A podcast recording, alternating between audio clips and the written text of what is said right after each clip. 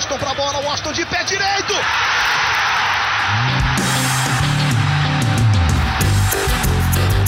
Está entrando no ar o podcast. Sabe de quem? Do Do Flusão, do tricolor das Laranjeiras. É o GE Fluminense.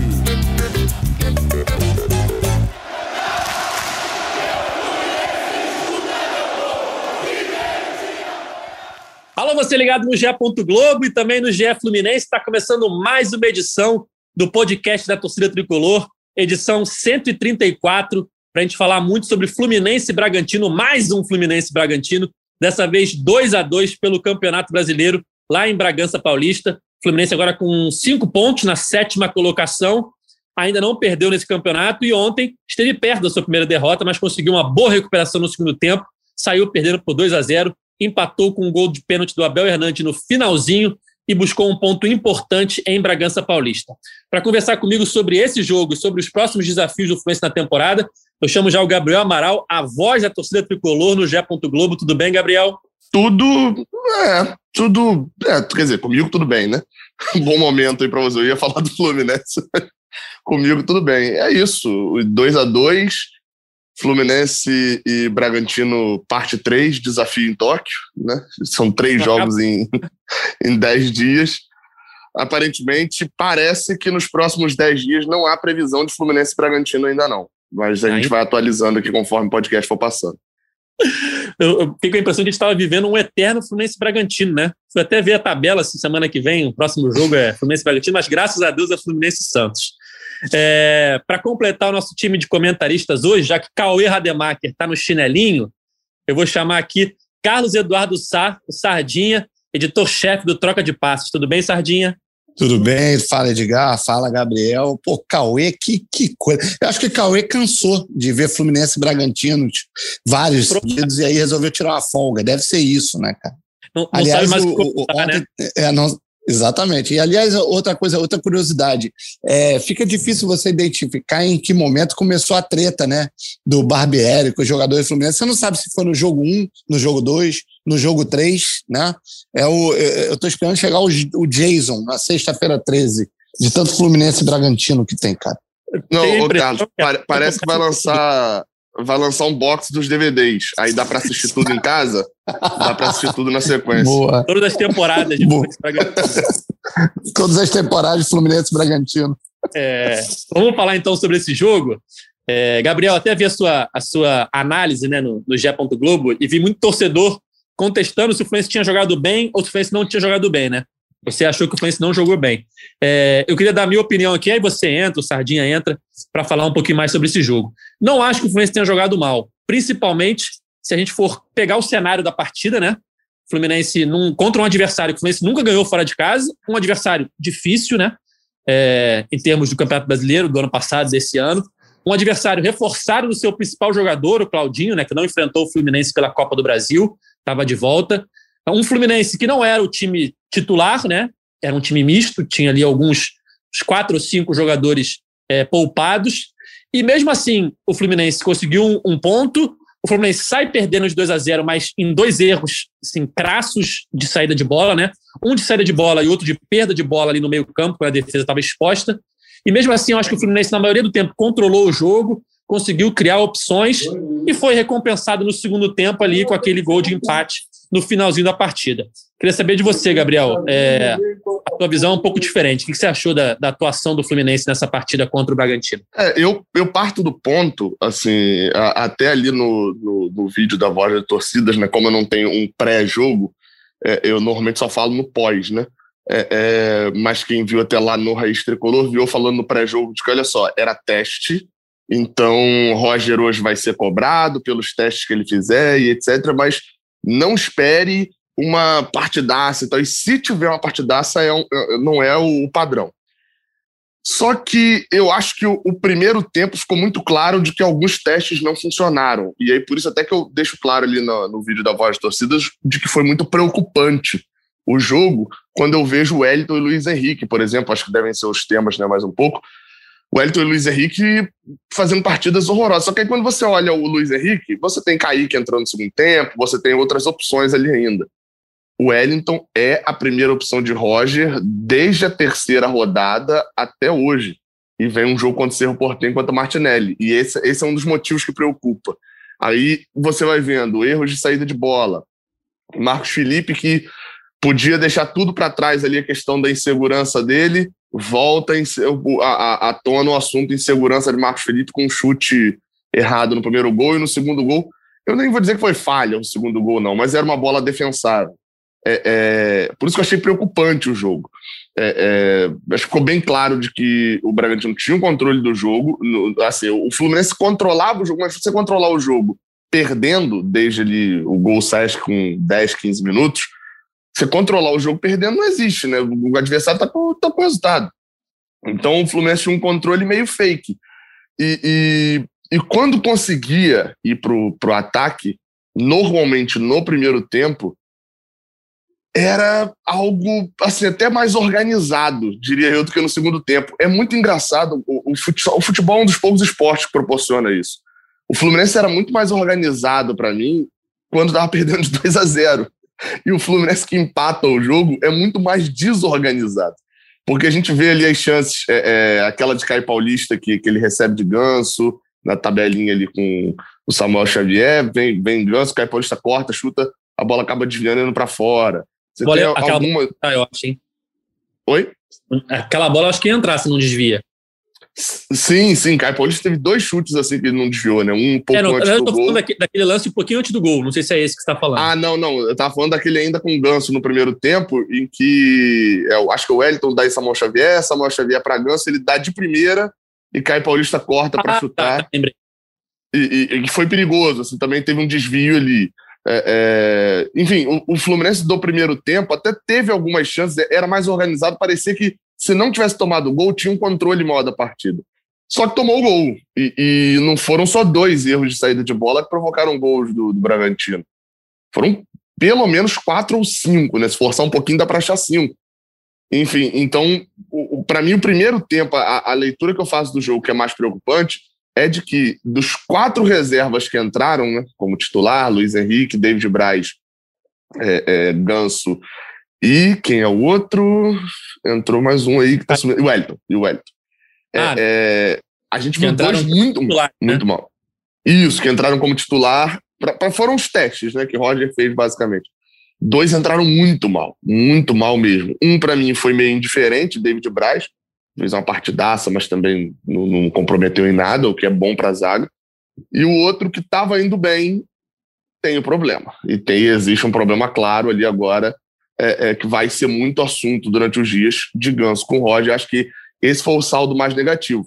A visão do copo meio cheio é um ponto, poupando metade do time, é, é, num jogo que muita gente vai até Bragança Paulista e não vai trazer um ponto, inclusive daqueles seis, sete times que vão brigar na parte de cima, né? Pelo menos agora. A gente diz que vão brigar. É, é muitos não vão para lá conseguir um ponto. É, acho que o Bragantino se credenciou muito para uma briga ali em cima com esses resultados iniciais, com essas partidas iniciais. E assim, um, um, uma tônica positiva para o jogo. Quando você olha que é, é, aquele negócio, né? Se o jogo foi 2 a 2 quem foi buscar o 2 a 0 tá com muito mais moral.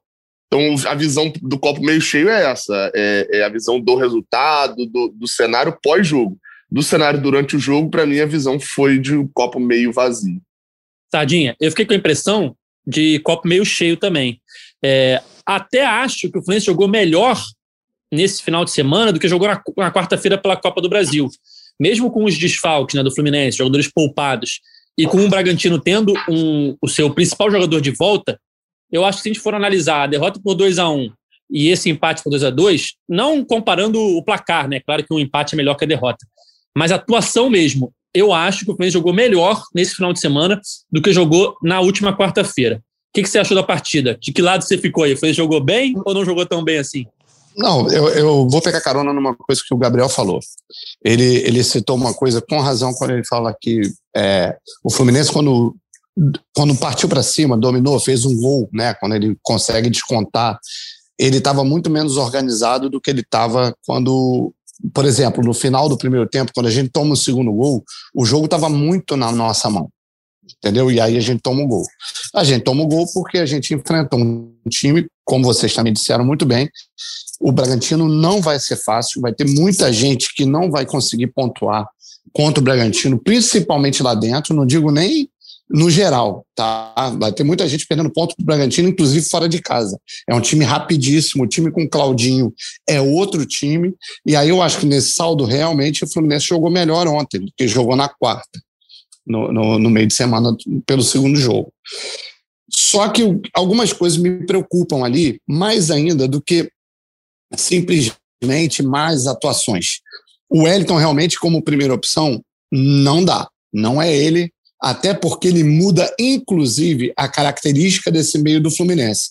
Porque quando você fala em Martinelli e Iago, e hoje, sem nenhum exagero, tá? Eu acho que o Fluminense é, é top 3 no Brasil, tá? Entre os times brasileiros, entre os dois zagueiros e os dois volantes. Tá?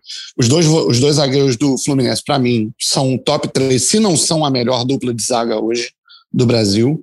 E Martinelli e Iago são para mim, top 3, eu quero que vocês citem em qualquer time uma dupla de volantes facilmente, assim, melhor que esses dois.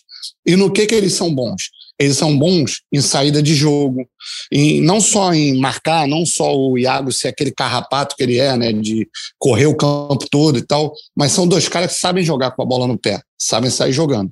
Quando você opta pelo Wellington, você abandona 50% disso aí.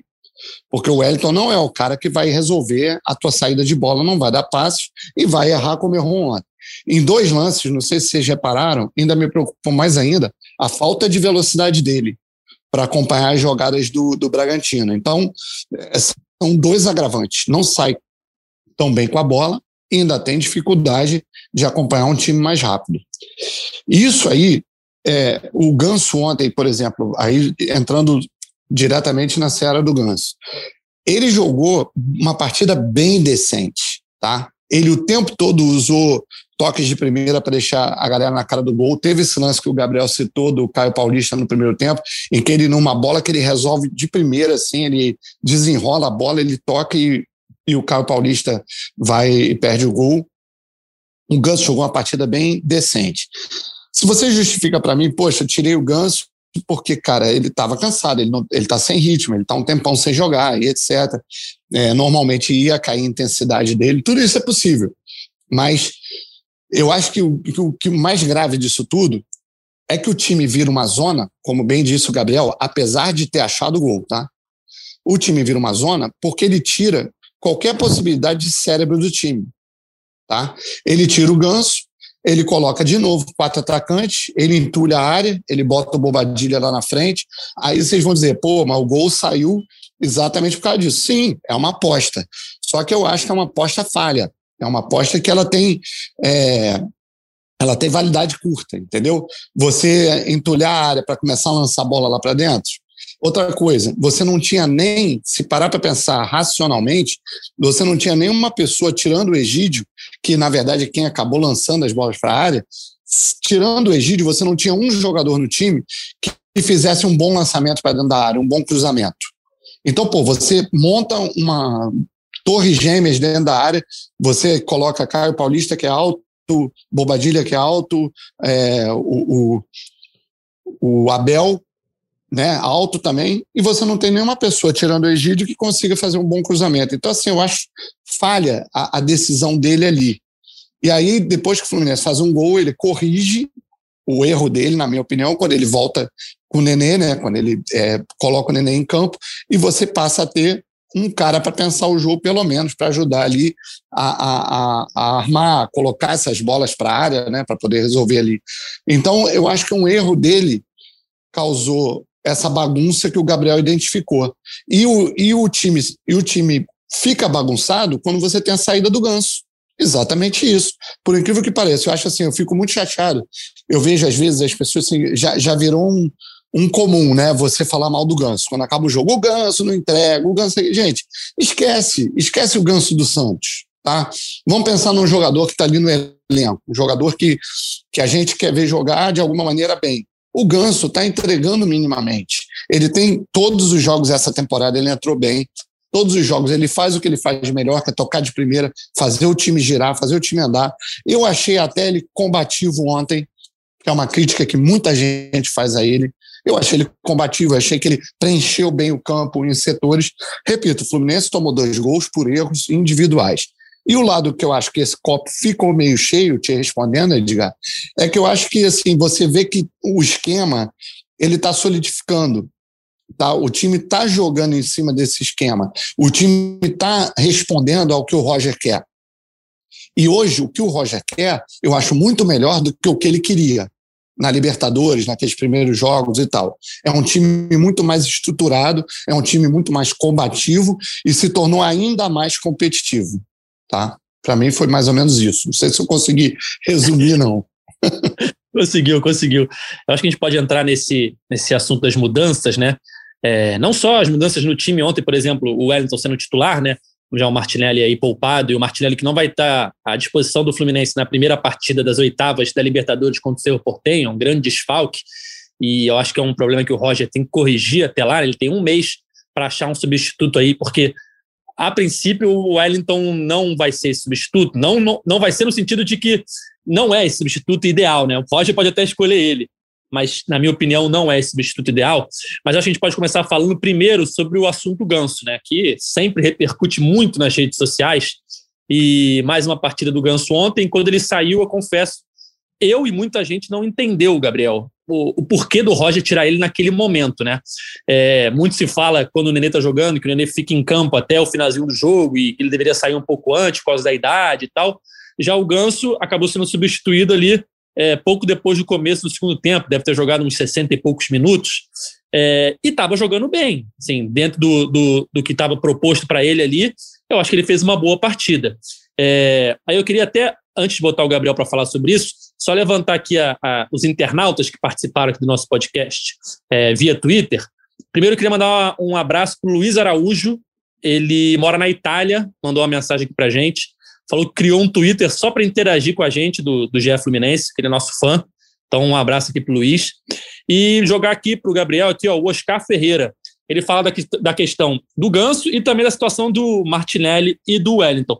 O Ganso não poderia fazer a função do Martinelli contra o Cerro? Acho melhor opção do que o Wellington. Ao menos mantém qualidade na série de bola e o Ganso tem bons números defensivos. É uma opção. O que você achou do Ganso ontem, Gabriel? Vou pegar até. Até bom esse gancho aí do, do Oscar, né? É, para poder falar uma coisa que eu vi no, no, no mapa de calor da, da, da, dos jogadores ontem e que acabei não vendo sendo muito comentado. Ontem, quando você pega o mapa de calor, você vai ver o Wellington mais posicionado ali na, no meio de campo, né, na parte defensiva, pelo meio, um pouquinho pela direita. Vai pegar um Iago de meia ofensivo pela direita e um ganso de volante pela esquerda. Foi o lugar onde ele mais atuou. Ganso jogou mais atrás do meio de campo do que, do que na frente do meio de campo. É, é, ele, ontem, o, o, esquema do Fluminense ontem, aparentemente, né, foi o Wellington substituindo Martinelli, Ganso substituindo Iago e Iago substituindo Nenê. A, a, a, impressão ali do, do esquema com base, não sei se era isso que Roger queria, mas foi isso que aconteceu de posicionamento seria uma, uma chance, mas acho que vai, vai continuar. O problema é igual quando falam de mudar Nenê por Ganso, porque Nenê tem dificuldade de marcar a saída de bola. Ganso não vai resolver isso. Vai continuar um problema também, Ganso entrando no lugar de Martinelli, porque vai continuar com uma, uma vai ter uma perda de, de intensidade. Não sei se no mesmo nível da perda de, de, de intensidade como é o Wellington, mas é, é vai acontecer, isso é, é claro. Mas, de fato, a saída de bola rasteira melhora bastante. Até de bola um pouco mais longa também, né? Ganso ontem, assim, eu, eu queria dizer que eu sei que você aí que está ouvindo, você já discordou. Não importa se a gente aqui elogiar a partida dele ou criticar, metade vai discordar, porque Ganso causa isso nas pessoas. Né? Se você tocar no nome Ganso, eh, já vai ter gente discordando de que é para chamar de Paulo, não é para chamar de Ganso. É, mas entendendo isso, de que a partida de Ganso ontem ela foi uma partida que deveria ser, se Ganso se chamasse José, uma partida normal. Com reserva entrou, estava jogando bem, não entendi porque Roger tirou. Eu vou te falar que na hora que Roger tirou, mais do que não entender por que Ganso saiu, eu não estava entendendo porque, porque na transmissão até fala antes que Bobadilha ia entrar. Eu não estava entendendo porque que ele ia tirar Ganso para botar Bobadilha. Você ia perder o meio de campo, tudo isso que o Carlos falou. Depois na coletiva, até Roger meio que explica ali, fala que a intenção dele era empurrar o Bragantino para trás e botar dois centroavantes ali, dois atacantes de área, para jogarem nas costas dos jogadores do Bragantino, porque como eles subiam a linha, isso dava oportunidade. Assim, óbvio que a mudança, entre aspas, funciona, porque estava 2 a 0 vai para 2 a 2 Mas você tem uma jogada assim só. O que Roger tentou, ele não conseguiu. Isso é um fato. É, é, só tem aquela jogada de Caio Paulista que o Bobadilha tenta driblar o Cleiton, perde a bola, e depois o Abel, já meio desengonçado, acaba chutando para fora. É, é, só teve uma jogada. Isso, a mudança foi aos 17. Então, assim, o que Roger tentou, não conseguiu. Mas ele conseguiu um empate e ele tem que ter a análise de que, olha só, o que eu tentei não funcionou. É, é, e aí, quando você. Porque quando você tira ganso, tudo que o, o, Carlos falou, né? De você perder a criação no meio, etc., era mais vantagem, talvez, naquele momento, ter tirado o próprio Wellington. Se é para ficar só com um volante que não tem muita mobilidade, pelo menos deixa um ali que tem uma qualidade nessa bola que longa. É o, que é o que ele corrige, né, Gabriel? Que é o que ele corrige depois na segunda substituição. Ele tira Isso. o Wellington para botar o Nenê. É exatamente Exato. que ele Traze, Trazendo Iago, que aí já não tem o, o, passe, né, que talvez tivesse com o Ganso, mas tem a mobilidade. Acho que até no final das contas nem deu tão, tão certo, porque Iago já estava muito cansado no final, então ele já não tinha mobilidade. Tem um lance, acho que é aquele que Claudinho chuta e Calegari trava ali, era um gol certo, né, trava dentro da pequena área. Quando você olha o lance todo, Iago dá um bote, que ele costuma dar um bote assim mais, entre aspas, desesperado, e aí a, vem a tabela do jogador do, do Bragantino e ele não acompanha, não vai cobrir as costas de Egídio, claramente muito cansado. Assim, a, a, até conserta, mas ainda continua tendo um problema ou outro ali, porque já estava no final do jogo o time teve que buscar um 2 a 2 Então, assim, existiam outras maneiras de, de, de, de conseguir fazer essa mudança. Acho que hoje, Roger, a leitura dele do jogo, eu gostei dele ter feito um teste tanto na escalação, né, obrigatoriamente por poupar o jogador, tanto nas mexidas de testar, não fazer uma mudança meio óbvia, apesar de ter sido uma mudança que ele já fez algumas vezes de só entulhar dois atacantes e, e querer botar bola na área, que é algo que Abel Braga, Marcelo Oliveira, outros treinadores também já fizeram pelo Fluminense. Agora, é, eu fico feliz de ver essas mudanças, mas acho que hoje não é o problema único mas eu acho que é o problema que merece a maior atenção de Roger, que é ele vai precisar poupar Iago. Provavelmente Iago, ele, ele falou na coletiva de que o jogador com 12, 13 jogadores 13 jogadores, eita, 13 jogos seguidos. Os jogadores já começam a sentir um efeito que pode resultar em lesão, ele cita isso sobre Samuel Xavier e tal. É, é, é, mas Iago já está há 11 ou 12 jogos, se não me engano, seguidos jogando. Ele vai precisar poupar é, é, Iago e eu acredito que ele vai manter o Wellington. É o certo? Não, mas acho que ele vai fazer isso. E isso pode se tornar um problema para Roger. Porque ele tem no banco, até falo várias vezes, ah, por que ele não coloca o André para jogar? Falou, porque eu acho que ele considera André o reserva de Wellington. Só qual que é o negócio? Se André é, é da mesma posição de Wellington, com o que o Wellington tá jogando, André já deveria, já deveria estar tá na frente de Wellington é, é, é, assim, tá, tá realmente complicando para Roger ele insistir em Wellington. E a gente sabe também que futebol não é simples você pegar uma contratação que foi feita para essa temporada, botar ele para jogar 10 jogos, olhar e falar: hum, não, sai, e vou botar um moleque para jogar. O clima e etc. não é tão simples como no videogame para você mexer nisso. Você falou, Gabriel, do, da sequência de jogos e citou o Samuel Xavier, que aliás saiu ontem reclamando de alguma coisa muscular ali, né? Vamos torcer para que não seja nada grave, porque ele tinha entrado muito bem na lateral direita, né? É, falando da, da, entrada do Bobadilha, no caso de colocar um monte de atacante, né, o que o Roger já tinha feito é, em outras oportunidades e não tinha dado certo, eu não digo nem que ontem deu certo, porque no Fluminense não passou a jogar bem, né? Foi um momento que desorganizou totalmente o time. Mas, em termos de resultado, foi a primeira vez que deu certo, entre aspas, né? Porque o Fluminense, naquele período ali do jogo, conseguiu fazer um gol é, com a participação até do Bobadilha, de mais um homem na área, ele desvia a bola de cabeça para o Caio Paulista fazer o 2 a 1 e, de certa forma, contribuiu para o empate, né? Mas já é uma alteração que vem sendo repetida algumas vezes e não vem dando resultado na forma de jogar do Fluminense. Uma coisa que você falou que eu achei legal é que o, o Iago já não tinha mais a mesma mobilidade naquele momento ali, tanto no lance do, do que o Calegari salva, ele não consegue ajudar tanto na marcação. Só que, cara, o Iago é aquele tipo de jogador que é, representa o apelido de guerreiro do Fluminense, né? Como era o Gum antigamente, agora eu vejo muito no Iago isso. Ele não desiste até o fim do jogo e é ele que rouba a bola do Claudinho ali no meio-campo para dar início ao, ao, ataque que gera o pênalti do chute do Nenê na mão do, do zagueiro do Bragantino.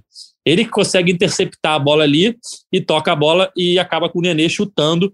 É, mais uma participação muito importante dele, não só no jogo, como nessa jogada é, que acabou sendo decisiva para o placar final. Mas tem um Iago, jogador.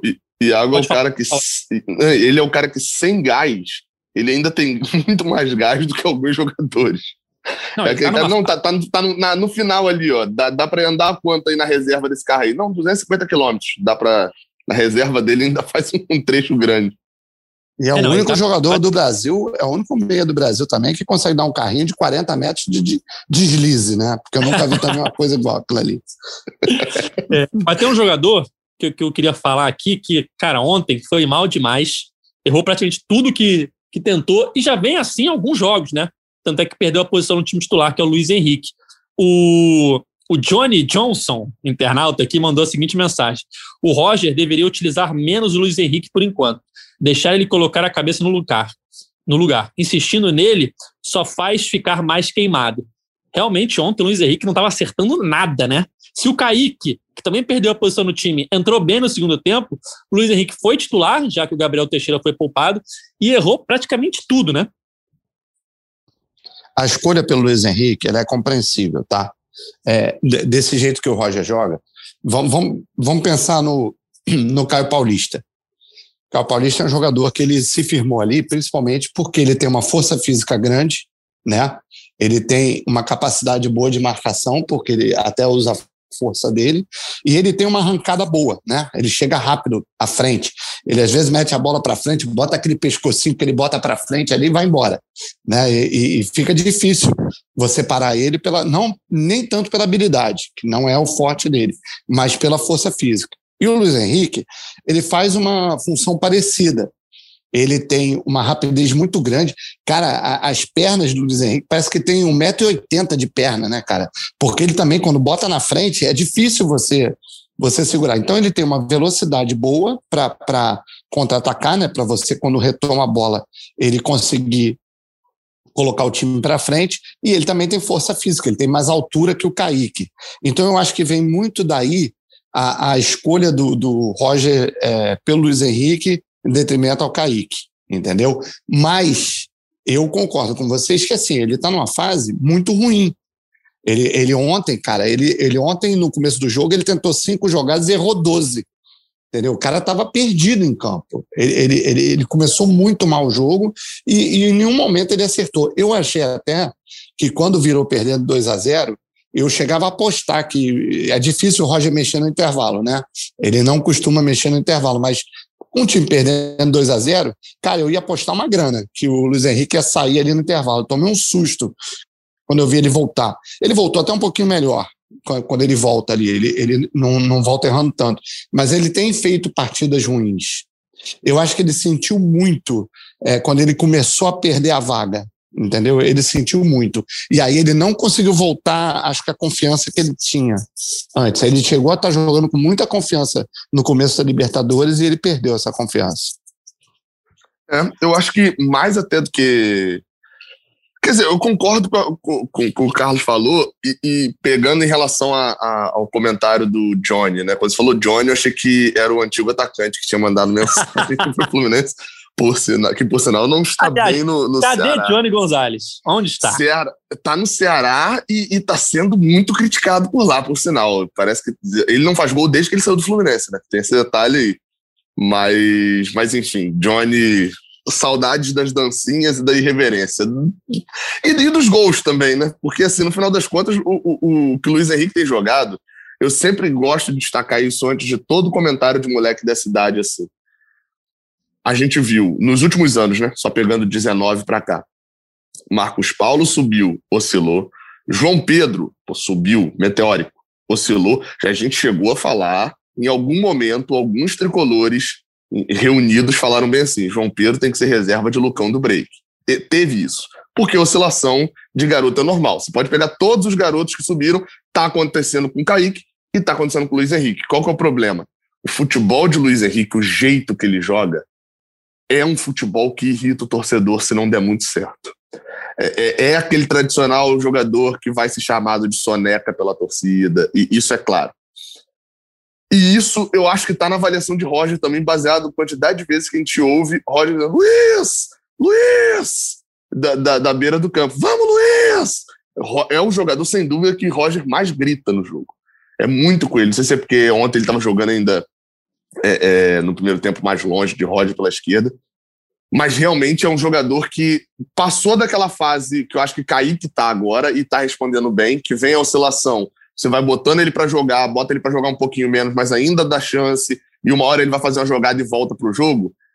Ele passou dessa fase e não respondeu bem. Então, nesse momento, eu não sei, óbvio não acho que deva encostar o jogador, né? Mas essa é a hora de, talvez, opinião impopular aqui agora eu sei, do Sub-23 entrar em ação. Hum, é óbvio que eu sei que também não é fácil você pegar o jogador e falar: olha só, você está jogando campeonato profissional, Libertadores, vai lá jogar contra o Grêmio, no CT do Grêmio, num jogo que nem tem transmissão direito. Não é simples isso, não. Mas, assim, talvez seja a hora de rodar mais. Ele não tem muitas opções para ali, ele tem muitas opções muito verdes ainda, né? Matheus Martins praticamente não jogou no profissional. É, você tem ali as outras opções são Luca, então acho que o, o, o torcedor não está se agradando muito disso, mas eu dei até uma opinião Então não tem opção, né? Que você quer dizer. Então não tem opção. então, é isso, eu, tá. Ô, Carlos, eu dei uma opinião ontem que é, sabe o que eu falei em algum momento? Dois ou três tricolores falaram que o João Pedro tinha que ser reserva de Lucão do Break e não estavam errados. Eu ontem dei uma opinião de que talvez envelheça mal. Mas neste. É, eu tô com muito medo de falar isso porque vai envelhecer mal. Nesse momento, entrou Luiz Henrique. Eu olho e falo bem assim: hum, ok, garoto e tal. Entrou Luca. Eu me sinto mais à vontade com o Luca em campo do que com o Luiz Henrique. E não é porque Luca. Não, é, é o sarrafo muito baixo. É, é, a minha tranquilidade é que eu acho que os quatro jogadores de frente Óbvio que tem o um lado que jogam melhor, Kaique Caio Paulista acho que rendem mais de um certo lado e tal. Mas os quatro jogadores de frente, eu vou tirar Luiz Henrique, os outros três rendem bem dos dois lados, é, conseguem ter um, um rendimento mínimo dos dois lados. Então você não tem a dependência de ter dois reservas, como às vezes é zagueiro, né? O zagueiro que joga mais por um lado, o outro. Eu acho que a minha, a minha tranquilidade, pelo menos, é essa, de que o Luiz Henrique pode ser o segundo reserva. Você pode ter. Qual que é o problema? É que todo jogo os dois pontas saem. Ou seja, todo jogo Roger vai precisar utilizar o segundo ponto. E talvez seja daí a forma que Roger possa utilizar para variar a escalação, né? É, ontem, por exemplo, a gente viu um Nenê entrando no final do jogo e não sei se Ganso teria gás até o final para poder ter os dois juntos, sem um dos pontas, para poder. É, é, é, o time, quando tiver Fred, fica mais lento, mas quando tem Gabriel Teixeira, fica muito mais dinâmico por trás. Às vezes, ter ele pelo meio e você abolir os dois pontos. Enfim, tem alguns cenários para Roger testar. O fato é, sobre o Luiz Henrique, está numa, numa sequência de jogos muito ruim, ruins, numa má fase, e não sei, porque ele é garoto, não sei o quanto de cabeça ele tem para lidar com isso, né? Tem muito de cabeça também, né? De psicológico. Talvez a Emily, que ajudou o Caio Paulista, tenha que entrar em ação de novo. Né? Tá precisando, né? O, desses garotos que subiram, acho que só o Martinelli não oscilou, né? Também tá num, aparentemente está num nível acima, né? Muito bom jogador. É... O Gabriel Teixeira também não oscilou muito ainda, né? O Gabriel tem pouco tempo de profissional, o Martinelli já está numa uma estrada um pouco mais longa e desde o Brasileirão do ano passado, mas o Gabriel ainda não, não oscilou e fez muita falta ontem, né? É um jogador que, principalmente em comparação com o que o Luiz Henrique mostrou em campo, o Gabriel fez muita falta ontem. É, mais, mais uma mensagem do Twitter, o arroba sem cloro, não sei o nome dele, mas vamos lá. Ele falou o seguinte: quando o Caio fez o gol, eu já sabia que o time não ia perder. O homem não faz gol à toa. É verdade isso. Desde que sempre que o Caio Paulista faz gol, o Fluminense não perde. Voltando ao tweetada. Sem necessidade nenhuma de reclamar do Roger e de alguns jogadores. Conseguir pontuar fazendo o rodízio do elenco importa muito. E o time mostra que está crescendo para a temporada. É mais uma visão de copo cheio, né? Porque o Fluminense, de fato, tirando ali aquela semana ali que perdeu para o Júnior Barranquilha e perdeu para o Flamengo, vem se mostrando desde o Brasileirão do ano passado um time muito competitivo, né? Com o Odair, continuou com o Marcão, vem se mostrando com o Roger. É um time que entrega as derrotas é, com muita dificuldade para o adversário, né? O adversário tem que suar muito para conseguir ganhar do Fluminense.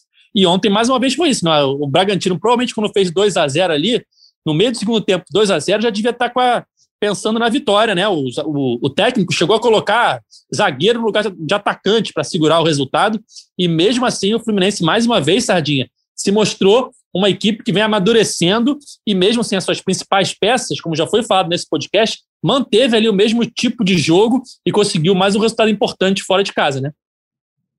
É, o, o time é extremamente competitivo. A gente falou isso muitas vezes nessa palavra. Acho que tem sido a mais usada até geral, né, pelo, pelos comentaristas sobre o Fluminense. É, a, a, o empate ontem custou caro para o Bragantino, principalmente porque, apesar de, de, de, eu, achar que é um time muito bom, ele tem uma juventude, a, a, juventude nesse caso atrapalha, né? Do mesmo jeito que ajuda aquela velocidade deles, aquela retomada de bola, transição muito rápida, chegam muito rápido na cara do gol. Tem a questão também da experiência, que é sentir. Eles sentiram demais o gol do Caio Paulista. Eu não sei se é porque foi o mito Caio Paulista que fez o gol, ou se foi por causa da situação do jogo mesmo, mas eles sentiram o gol do Fluminense e aí a partir dali estava meio que, que, que, escrito assim que, que aquele empate podia acontecer a qualquer momento. Mas é, aquela, essa oscilação que você falou do, do, do jogo lá do Júnior e do Flamengo, a gente falou muito isso aqui, foi, eu acho que foi o ápice daquele problema de posicionamento que vinha é, insistindo desde o início da Libertadores. E o fato da, da, gente ter tido aquela semana muito ruim, talvez tenha sido muito bom para a gente, entendeu? Talvez tenha sido é, é, muito bom para que essa mudança tivesse passado ali pela cabeça do Roger, essa mudança de posicionamento. Eu fiquei pensando o seguinte, cara, eu estava conversando isso outro dia com o Rafael Rezende, comentarista lá do Sport TV, e a gente, tava, a gente tem a mesma opinião e foi muito engraçado, porque a gente falou o seguinte, Cara, vamos lá. O Fluminense jogou mal primeiro jogo contra o Flamengo, mas empatou, né? É, jogou mal dentro, estava naquele esquema anterior do, do Roger, aquela, aquele posicionamento ruim, com o Nenê e o Fred entregues lá na frente, tentando marcar saída de bola. Bom, aquela coisa que a gente está cansado de saber. Aí, quando vai para o segundo jogo contra o Flamengo, eu, eu fiquei imaginando se o Roger tivesse já feito uma mudança como essa que ele fez depois e aí você jogar contra o Flamengo, o Flamengo é um adversário duríssimo, difícil e melhor elenco do Brasil. Você tinha muita chance de ter jogado de uma maneira muito melhor e ter perdido. Do mesmo jeito, né? Porque era o time do Flamengo. Aí você já imaginou que ruim pra gente? Se o Roger abandona aquele primeiro modelo, que era muito ruim, vai para esse modelo de agora, que é muito melhor, joga contra o Flamengo, perde do mesmo jeito, que, que ele iria fazer? Iria voltar para o modelo anterior. E a gente iria ficar sofrendo muitos jogos ainda naquele modelo é, ruim, com aqueles dois pontas muito recuados, Nenê e Fred lá na frente marcando saída. Parece, cara, é, parece aqueles carinhas em, em baile de, de, de, terceira idade, né, cara? Assim, mas você pegar os dois e botar numa festa rave, né? É, é, é esquisito, os dois marcando lá na frente, né? Porque é, é tudo que não pode. Então, é, o time muda muito talvez por a gente ter insistido e perdido de maneira feia aquela final do, do estadual. Então, talvez essa final do estadual tenha sido muito mais benéfica para a gente do que a gente pensa. A partir daí, você tem um Fluminense bem classificado na Libertadores. Podem dizer o que quiserem daquele jogo contra o River. O Fluminense jogou muito bem aquele jogo. A partir dali, eu só vi um jogo ruim do Fluminense, que foi o último, o, a saga 2 contra o Bragantino foi o jogo que a gente quase entrega, né? A, a é, classificação. Normalmente o, normalmente o segundo filme é meio, meio ruim mesmo. É, é, é uma tentativa. É uma tentativa de continuação que não fica é. tão boa. E às vezes o terceiro vem melhor porque cria né, uma, uma ideia nova, né? Surge uma ideia nova para aquela história. E aí foi o que aconteceu ontem. Ele surgiu uma ideia nova e aí o time, o time voltou assim a, a pelo menos responder bem ao esquema do Roger. Isso para mim, nesse momento é o mais importante. Perdendo ou ganhando, o Fluminense está respondendo bem ao esquema do Roger. E eu quero só colocar uma coisa sobre o Brasileirão. Cara, vamos lá, a gente nem começou com total atenção Brasileirão, né? Porque a gente pegou um jogo contra o São Paulo com um time assim morto, a gente jogou um jogo contra o Cuiabá com 40 graus à sombra, com um time que também continuava morto, e ontem fomos enfrentar o Bragantino com meio time titular. E nesse total, nesse tempo todo, tirando o Cuiabá, com todo respeito ao Cuiabá, que jogou bem, o Fluminense pegou São Paulo e Bragantino fora e não perdeu nenhum dos dois jogos. Quantos times que vão estar na ponta da tabela vão passar invictos por São Paulo e Bragantino fora de casa? Cara, eu, eu aposto com vocês que talvez nem o Flamengo. Entendeu? É, é. O, o, o, e, e, não só isso, Carlos, mas também o fato disso acontecer no início do campeonato. Eu sempre Sim. cito a diferença que teria naquele Fluminense 2019. Eu, eu, eu, repito, não acho que o trabalho de Diniz era maravilhoso, nada disso, mas a diferença que teria se o Fluminense não perde aquele jogo para o Goiás na estreia. Porque você jogar contra o Botafogo em casa, é, já tendo pontos na, na, na tabela, é totalmente diferente de você jogar tendo só vencido um jogo do Grêmio. Enfim, isso faz diferença. O início, o Fortaleza vai, vai jogar muito mais tranquilo metade do campeonato do que o, o Juventude ou o Cuiabá. Então, o Ceará. Ué, compara com o meu. É, sim, o sim, Ceará. Sim, é, é. é porque o Ceará ganhou ainda na primeira rodada, está com quatro pontos. Mas você vê, o Ceará tem quatro pontos, o Fortaleza já abriu cinco. Quando você considera, assim, Isso. assim, óbvio, que os dois vão brigar, é, o objetivo principal é não cair, você bota 40 pontos, 45 pontos, o Fortaleza já, já abriu cinco dessa diferença. Então, assim, é, é dentro do seu objetivo, pô, é, é uma diferença muito grande. E o clima também, né? Mas o que você falou aí de, de, de Roger, eu até concordo com, com a visão de que se mudasse talvez fosse problemático na, na, na época. E é por isso que eu faço a minha avaliação. Quando, é, até o, o torcedor falou, não dá para reclamar. Eu concordo. Hoje, o torcedor do Fluminense, o meu lado torcedor, é positivo. A análise do trabalho de Roger, para mim, é positiva e tal. Assim, só que a gente não está aqui só para reclamar, né? A gente comenta a atuação no jogo de ontem. Quando você pega individualmente, uhum. o jogo de ontem teve problemas. Quando você pega o cenário de, de, como um todo, é positivíssimo até agora. Eu não diria, não, eu diria um, um, positivo até agora o trabalho de Roger. Não tem, tem alguns pontos de contestação, alguma outra coisa, mas um único dano irreversível foi a derrota do Flamengo, o, o, o, a perda do título carioca. Quando você considera que a gente vai jogar quatro torneios no ano e o único dano irreversível até agora foi a perda de um, do menor desses títulos, né? Que era o carioca. É o galho mais fraco, né? O galho mais é, fraco. É, e, é isso aí. E, perdeu a final, assim, não, não, por mais que seja péssimo perder a final para o Flamengo. É, é, por outro lado, é, também não é um resultado absurdo. A gente não, não, não eliminou o Flamengo e perdeu a final por volta redonda.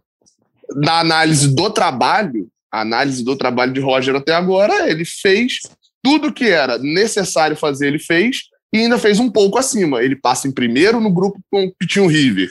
Ele consegue dois bons resultados fora de casa no início do Brasileirão. Na Copa do Brasil, pega o adversário mais difícil e passa. Mas aí esse não tem um plus, né? Não passou vencendo os dois jogos. Mas passou. O que era o mínimo, ele fez. Em alguns casos, ele fez bem acima do mínimo. Acho que o cenário de, de Roger é, hoje é esse. E tem quinta-feira, eu citei o, o, o, técnico de 2019, tem um grande jogo quinta-feira aqui em Santos. Concordo. O, o, o desempenho do Roger, o trabalho do Roger, na minha opinião, é bom. Mas a gente vê né, no Twitter a torcida do Fluminense em polvorosa, já reclamando de mil coisas, como reclamava do Diniz. O Diniz até um pouco menos. Mas como reclamava muito do Odair, parece que nunca tá bom, né? O Fluminense ali, mesmo ano passado, competitivo no, no brasileiro, ali sempre na parte de cima da tabela, o Odair era execrado em, na maioria dos jogos. Agora é o Roger. Mas, mais uma vez, os resultados estão aparecendo. Eu acho que é isso que importa muito mais do que jogar bem. Confesso que lá atrás eu gostava do futebol do Diniz. Só que chegou um momento que eu, eu não tinha mais como defender a falta de resultados. É, no, é o mesmo caso, igualzinho, Edgar. Legal. Fala. Igualzinho, mesma coisa. Eu, eu, é? eu gosto muito. É, eu, eu consigo dizer, até hoje eu digo isso e eu sou criticado por isso, que eu não me lembro dos últimos, sei lá, vou botar sem exagero, nos últimos 10 anos, eu não me lembro de ter visto um. E eu estou incluindo aí os dois títulos, tá? Brasileiros, tá? 10 e 12 eu não me lembro de ter visto um Fluminense jogar tão bem, tão para frente, um time que fluía tanto quanto o time do Diniz. Só que, cara, como é que a gente vai defender falta de resultado? É, não tem como. Não tem como. E agora é a mesma coisa. O time pode não jogar bem sempre com o Odair ou com o Roger, mas está tendo resultado. Então, acho que isso é mais importante do que o grande futebol. O Fluminense não tem um maravilhoso elenco. O Fluminense não tem nem dinheiro para ter um elenco maravilhoso. Então, o que importa é resultado. E o resultado do ano passado levou o Fluminense a Libertadores. O resultado desse ano levou o Fluminense até as oitavas da Libertadores, a, a passar na Copa do Brasil contra um adversário difícil. O Fluminense sofria em anos recentes para passar do Santa Cruz, para passar do Havaí. Agora passou, de certa forma, sendo é, melhor que o Bragantino no, na soma dos dois jogos, né? Não foi aquela coisa, ah, o Bragantino jogou muito melhor, o Fluminense deu sorte. Não, o Fluminense foi melhor que o Bragantino na soma dos dois jogos e passou com méritos. Enfim, é, vamos chegando ao fim do nosso podcast. Só falar um pouquinho rapidamente sobre o Fluminense Santos, quinta-feira, 19 horas no Maracanã. É, segundo jogo do Fluminense em casa, e é jogo para vencer, né, Gabriel? O Santos não vem bem, é, foi eliminado da Libertadores na primeira fase, um time que está com dificuldade nesse início até do, do Diniz, vem de um empate é, por 0 a 0 com o Juventude em casa. Então é aquele jogo que o Fluminense tem que vencer para continuar bem nesse campeonato, né? Não existe pior jogo para Fernando Diniz. O, o, não sei ainda como ele está exatamente no Santos, mas me parece, pelo pouco que vi, que está muito parecido com o que era no Fluminense e menos parecido com o que era no São Paulo. É, não existe jogo pior para Fernando Diniz do que o jogo de Roger. É, é, é, o, é o tipo de encaixe que é um time que vai roubar a bola e contra-atacar rápido. Esse é o time do Fluminense. Vamos ver o que, que Roger vai fazer, vamos ver se Martinelli vai voltar, se Iago vai sair, se vai ser realmente poupado, o que, que vai acontecer, mas assim, de encaixe de jogo, o jogo que Roger vem fazendo é o pior para Fernando Diniz. Ou seja, o que, que isso pode quer dizer? Não sei, porque se também o time de Diniz é uma maluquice, pode enfiar 4 a 0 no primeiro tempo, como pode tomar 4 a 0 também daquele jeito que ele joga. Mas só para destacar, contra o Juventude, mais uma vez, 2.500 bolas finalizadas ao gol, 2.500% de posse de bola, 0 a 0 É isso, galera. Estamos chegando ao fim de mais uma edição do podcast GE Fluminense. Sempre lembrando que você pode é, ouvir o nosso podcast nas principais plataformas de áudio. É só ir lá na sua preferida e procurar por GE Fluminense. A gente está sempre aqui depois de jogos do Tricolor, no dia seguinte, e também de vez em quando em algumas edições especiais com algum entrevistado principalmente do elenco do Fluminense, um jogador, tivemos recentemente o Nino, mas em via de regra, sempre depois dos jogos do Tricolor, a gente está aqui analisando a partida e analisando os próximos desafios do time do técnico Roger Machado. Esse podcast tem a edição de Juliana Sá, a coordenação de Rafael Barros e a gerência de André Amaral. Valeu, galera, até a próxima. Tchau!